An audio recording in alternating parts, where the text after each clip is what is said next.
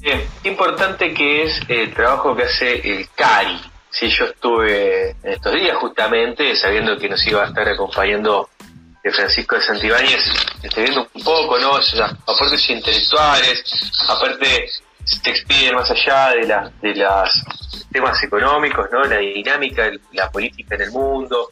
Hay, hay, hay estudios que analizan el coronavirus y el impacto yo digo, lo, comento de manera generalizada porque sabemos que el otro día hay mucha gente, muchos alumnos universitarios, gente que podría interesarse, que podría buscarlos en, Google y poder interesarse de, toda esta información que, que estos análisis que hace el ¿no? el Consejo Argentino para Relaciones Internacionales, es muy importante, realmente muy enriquecedora, ¿no?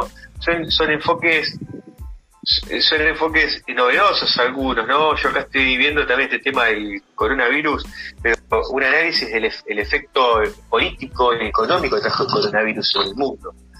No, eh, justamente Luisito, y hablando, hablando justamente de eso, eh, no es que las personas solamente se contagiaron de coronavirus. No, no, es el efecto. Es el, efecto, claro. Lo está pareciendo. Es justamente por eso digo, el enfoque con el cual se analiza, se propone o se propone el análisis o se propone el debate desde el CARI, ¿no? Es decir, que es el efecto político, el efecto económico, el efecto en las relaciones internacionales, distintos países. Qué lástima que se cortó la comunicación. El otro día, mira, justamente, el otro día me tocó estar en una reunión justamente de eh, el Consejo para América Latina, estuve en una reunión justamente eh, con el eh, presidente del CARI, con las autoridades del CARI y eh, con Jorge Argüello, que es el actual eh, ah, embajador ¿En Estados Unidos? claro, en los Estados Unidos.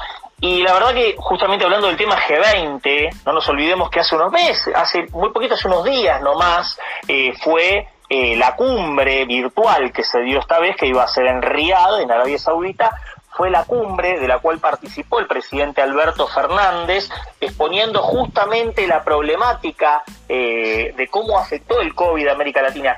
Y América Latina está en una situación, vieron que hace poco salió el informe de la UCA, porque todo tiene que ver con todo, el crecimiento, de la pobreza, el último año que estuvimos. Creo que casi le dedicamos un programa entero justamente el crecimiento de la pobreza al 44%. Pero uno está acostumbrado a ver las noticias, tanto eh, Luis, Juan, yo, todos estamos acostumbrados a ver las noticias, como que eso es algo que pasa en Argentina y no pasa en ningún lado más. Y en realidad la pobreza creció en toda América Latina y creció a niveles alarmantes realmente, similares también. Claro. Eh, porque no es una cuestión de que en Argentina se gestione mejor o peor, sino de que es una situación global. La Argentina se encuentra en el mundo, no está aislada del mundo, no está en un planeta eh, solo como como como en el Principito con Bao no está aislada. Claro, claro, claro, no, no, no, no. Corea del Norte, no, es, es un país que está netamente integrado al mundo y lo que pasa en el mundo le afecta a la Argentina y le afecta de, manera muy muy fuerte. Cuanto más frágil por ahí es tu situación, más te va a afectar. Por eso el, la, región más afectada del mundo, justamente planteaba Argüello, la región más afectada del mundo que más está sufriendo esta eh, situación económica eh, drástica eh, por la pandemia es América Latina. O sea, no es solamente la Argentina, es el conjunto de América Latina en el cual se deterioraron los indicadores económicos. Y tanto Alberto Fernández, Martín Guzmán eh, o el presidente que pudiera estar, eh, en realidad pasan por una eh, situación coyuntural en la que tienen que tratar de cinturear lo mejor posible, de tratar de llevarlo lo mejor posible esto. entonces, la verdad es que tratemos en cierta medida, creo que todos, ¿no? De tener un poco de comprensión como para poder eh, entender que esto es algo de lo que tenemos que salir y que tenemos que salir no solamente cuando queramos, sino cuando esto vaya pasando. La Argentina, a medida que esto vaya pasando, eh, le va a ir un poco mejor de lo que le fue este año. Claro. Eso Ahí lo tenemos en cuenta.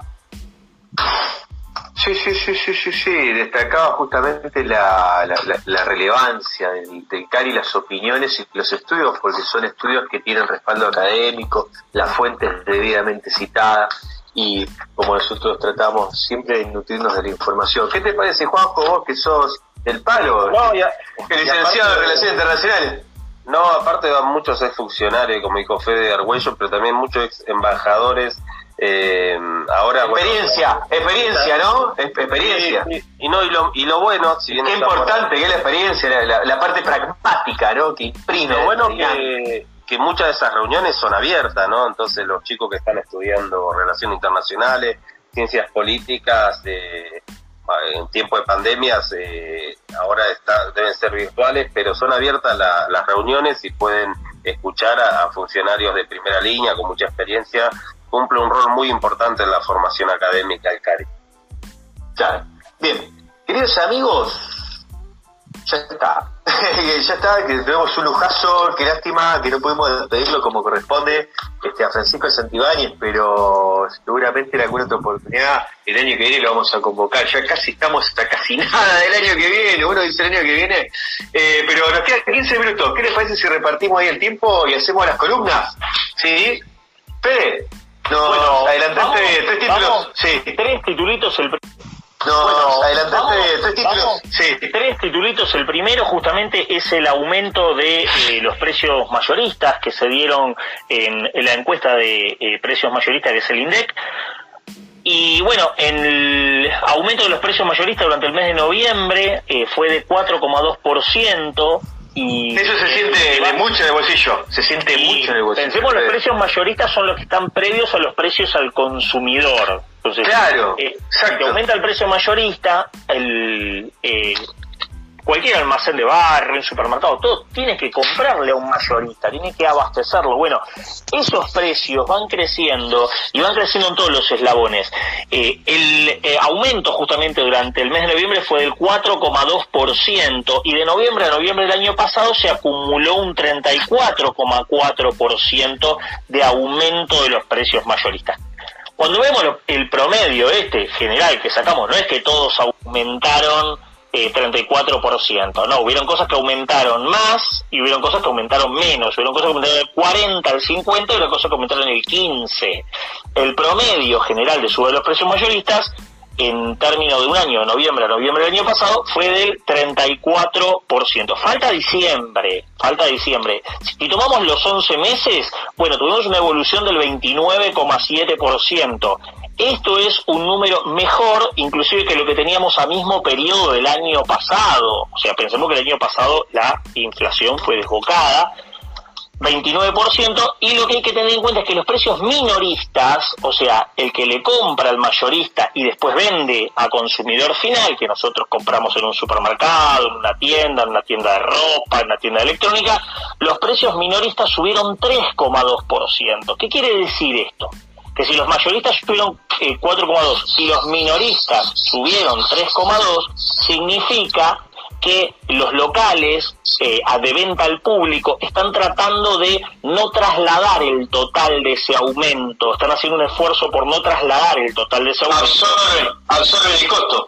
Claro, absorber el costo, perder una parte de rentabilidad, pero en cierta medida la compra de productos mayoristas en noviembre es previo a las fiestas para tener los locales abastecidos para la fiesta. Entonces dijeron, bueno, claro trataremos de, de no eh, aumentar. Entonces, esto es una señal de que los comercios minoristas, en cierta medida, están absorbiendo parte del aumento de esos precios para tratar de no trasladarlos al público y de esa manera, dentro de un año que en cierta medida fue perdido, porque la recuperación en cierta medida se empieza a sentir un poco más a partir de agosto, eh, tratar de sacar por lo menos unas fiestas eh, comercialmente lo más dignas posibles. Eso por un lado. Claro, justamente, eso te iba a decir, porque un año tan difícil, como tan particular como el que estuvimos, yo creo que es, negocio absorber costo para el digo en términos comerciales, ¿no?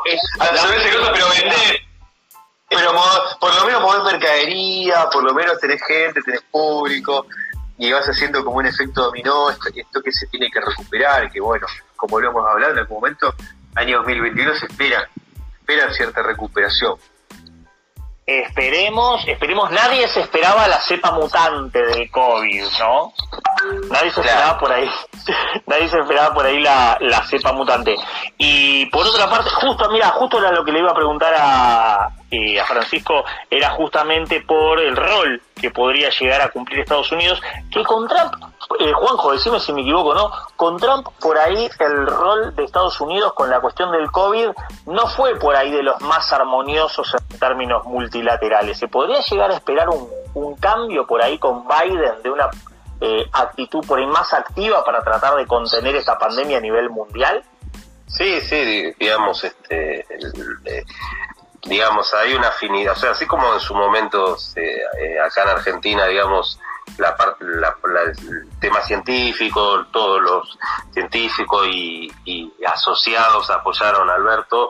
En Estados Unidos, gran parte de los de las comunidades científicas apoyaron a Biden, porque bueno, Trump lanzó eh, una forma de política donde ataca mucho y también se la agarró en su momento, con, mismo al día de hoy, ¿no? con los propios laboratorios que ahora sacaron las vacunas, este, los estuvo criticando hasta el último momento, este, por qué no, no sacaban eh, la vacuna. Este, obviamente que va a haber un cambio de mayor, eh, mayor armonía, incluso eh, uno de los primeros objetivos de Biden es eh, lograr convencer a los norteamericanos de aplicar medidas sanitarias básicas como distanciamiento y barbijo, ¿no? Que son por ahí cosas que acá lo tenemos incorporado, aunque lo descuidamos en alguna parte por momentos, es una de las primeras medidas y una de las cosas que se va a tener poner en debate es el multilateralismo de, las vacunas, ¿no? Hemos visto que las actitudes que han tenido eh, los laboratorios con los países ha sido muy poco ética, este, hay una guerra prácticamente donde países se han eh, reservado grandes cantidades de dosis y eh, lo que vimos acá en Argentina, donde Pfizer no quiso aceptar la legislación argentina, por eso no se llegó todavía al acuerdo, y en algunos lugares como Brasil, el propio presidente al hablar de, las vacunas dijo, bueno, que los propios ciudadanos se tendrán que hacer cargo de las consecuencias, este, y literalmente dijo, si se transforman en un yacaré, es medio raro a veces escuchar de un presidente ese tipo de, Reflexiones. Pero él, es el mundo en el que vivimos, ¿no? Trump, como tanto Trump como Bolsonaro, tienen esa forma de, expresarse hacia, hacia la comunidad científica, hacia temas tan sensibles como, como, como las vacunas, pero se espera que, Biden eh, pueda coordinar, como, como fue en la época de Obama, con, con los líderes europeos, un reparto un, un poco más eh, cercano a lo, a lo que plantea la, la OMS, ¿no? Este, eso es un poco la, vacuna de Moderna va en, ese sentido este, de entregarla a los países que no en cuotas equitativas obviamente los países pagaron a un fondo común que es el fondo COVA que Argentina está ahí este, para adquirir este, cuotas de esa vacuna pero bueno en algunos otros laboratorios la situación fue diferente y esto se va a tener que, regularizar porque si no este, es el sálvese quien pueda y eso eh, es simplemente pan para hoy y hambre para mañana porque el virus, así como mutó este, se va a terminar desperdigando si, si no hay políticas coordinadas de, de, lo, de todos los países. ¿no? Me surge, una pregunta, una pregunta, ¿eh? Una pregunta, lo sí. interrumpo porque es sumamente importante. Lo de Pfizer, lo de Pfizer fue una cosa como a mí, para mí me pareció realmente sorprendente, ¿no? Que le diga, bueno, que cada, nosotros te vamos a dar la vacuna, pero la verdad que no nos vamos a hacer cargo con lo que te pase con esta vacuna. Por eso es que en Argentina eh, no, está cerrado, no, está cerrado, todavía, pero sí fue, o sea, Argentina aprobó, en vista del tema de las vacunas, aprobó una serie de leyes para proteger a la población y Pfizer dijo, bueno, esa ley a mí no, no estoy de acuerdo. Incluso también la prensa está maquinando mucho porque dice, bueno, Chile ya tiene la vacuna y en realidad lo que Chile va a tener una primera dosis de 15.000 vacunas, o sea, tampoco es que Chile... Es la rusa. Ah, es la rusa esa, ¿no? es la rusa. Chile, Chile, o sea, gran parte de los medios dicen, Chile se aseguró antes de la vacuna de Pfizer, y en realidad... Ah, es la de Pfizer. Yo pensé que no tenía entendido que era la vacuna rusa. No, no, la de Pfizer, pero son 15.000 dosis que llegan ahora. Este, de la misma forma que Argentina va a ir a buscar a Rusia este, esta madrugada el primer, la primer embarque de, de 300.000 dosis y después bueno está el acuerdo con, con, la Universidad de Oxford que es el que viene más demorado y del que depende tanto Argentina como Brasil este, para que para hacer una vacunación más masiva, ¿no? Bien, ahí, este, amigos, recordemos que, digamos, cuando estuvo el doctor Arnaldo Medina acá en Politicosas, que recién se estaban gestando todos estos acuerdos con distintos laboratorios, ¿no? Pero ya creo que por abril, mayo estuvo con nosotros. Este, entonces, él nos, nos contó, nos explicó que en realidad lo que estaba haciendo Argentina eh, con estos laboratorios era suscribir acuerdos eh, de reciprocidad de conocimiento y tecnología. Es decir, esto lo que implica es que además de comprar Argentina, es el primer laboratorio que podía tener como certificado, como debidamente autorizada por los organismos de Contralor, este, la vacuna, Argentina eh, garantizaba esos laboratorios una compra de un stock ¿sí? De, vacunas, pero además, en realidad, Argentina también se aseguraba de que se, de comprar la receta, por así decirlo de alguna manera, ¿no? Para que, para que se entienda, comprar la receta de la vacuna, sí que es la licencia para que el Estado argentino, luego de esa primera compra masiva de vacunas, pueda desarrollar la fabricación de la, de la vacuna, la, la, licencia, que básicamente es la licencia de, la tecnología y del conocimiento, know-how, ¿no? lo que se denomina como know-how. Entonces eso también lo que hace Argentina, aparte, no, digamos, si bien capaz que no es que se ahorra dinero, pero sí, sí, de alguna manera, con esa gestión internacional, esa gestión comercial, si se quiere de alguna manera definirlo, eh, lo que hace también es garantizarse que va a haber vacunas para todos los argentinos y de acá por mucho tiempo. ¿Sí? Eh, ¿Qué les parece a ustedes? Sí, sí, como pasó con, con, la vacuna de la gripe, ¿no? Al principio fue importada y después... Exacto, y después eh, Se fue eh, produciendo, pero bueno... Transferencia de tecnología y conocimiento llaman esos contratos internacionales. Claro, muy importante, ¿no? Se pueda, que Argentina se haya permitido negociarlo de esa manera, porque Chile también tiene la vacuna ahora, pero yo no, no sé si tiene ese acuerdo de transferencia de tecnología y conocimiento. Creo que no, tiene, por lo que he visto es la, guerra por ahí mediática, o sea, ese... Simplemente me permito reflexionar esto, si, si miramos la foto, así que miremos la foto entera, ¿no? Que este, este, este cierto espacio mediática... Hay que mirar la película entera, pues también, digamos, Argentina también tiene otro gran problema, que es eh, la cantidad de contagios que levemente empiezan a aumentar porque se ha liberado no toda la, la actividad comercial, hay mucha gente en la calle y bueno, venimos tenemos frente a una fiesta donde muchos países, como el Reino Unido, directamente van a impedir este, reuniones y acá, bueno, se va a permitir, y se va a permitir incluso empezar a vacaciones en enero, pero bueno, eso va a ir trayendo más casos, ya se está observando en Capital, que es donde se testea la gente que vuelve, 6 de cada mil personas que vuelven eh, tienen, este, le da positivo el, el test que se le realizan y el porcentaje de capital y provincia que había empezado a bajar en todas las últimas semanas, otra vez aumenta. Los casos de hoy, que han sido 5.000, el 20% corresponden a, Capital y Provincia de Buenos Aires, eh, el 40%, perdón, corresponden a Capital y Provincia de Buenos Aires, empieza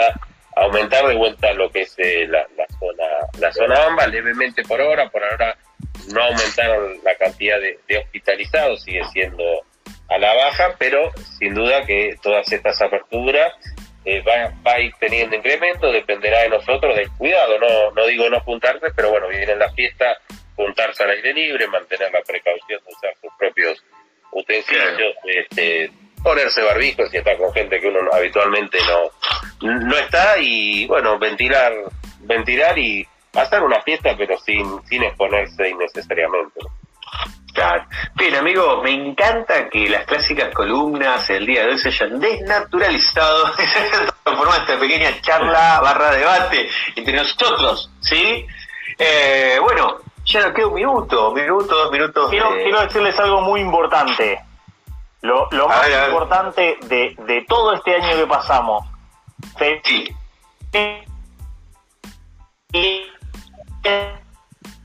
para todos, para todas, para todos nuestros oyentes y que pasen en realidad una muy 21 que venga, el 2021 que venga, venga sin bicho, viejo.